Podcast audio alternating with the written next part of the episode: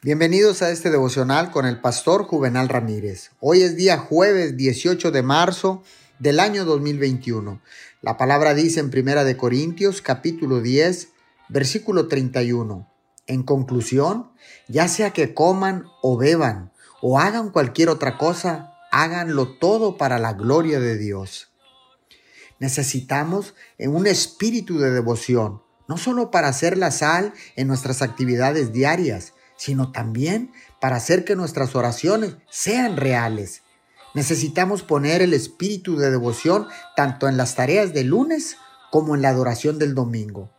Necesitamos el espíritu de devoción para recordar siempre la presencia de Dios y dirigir todas las cosas para su gloria. El espíritu de devoción pone a Dios en todas las cosas. Pon a Dios no solo en nuestra oración y asistencia a la iglesia, sino también en todos los aspectos de nuestra vida. El espíritu de devoción hace sagradas las cosas comunes de la tierra y grandes las cosas pequeñas. Oremos. Bendito Padre Celestial, quiero hacer todo para tu gloria. Necesito un espíritu de devoción para hacer reales mis oraciones. Te lo pido en el nombre de Jesús. Amén y amén.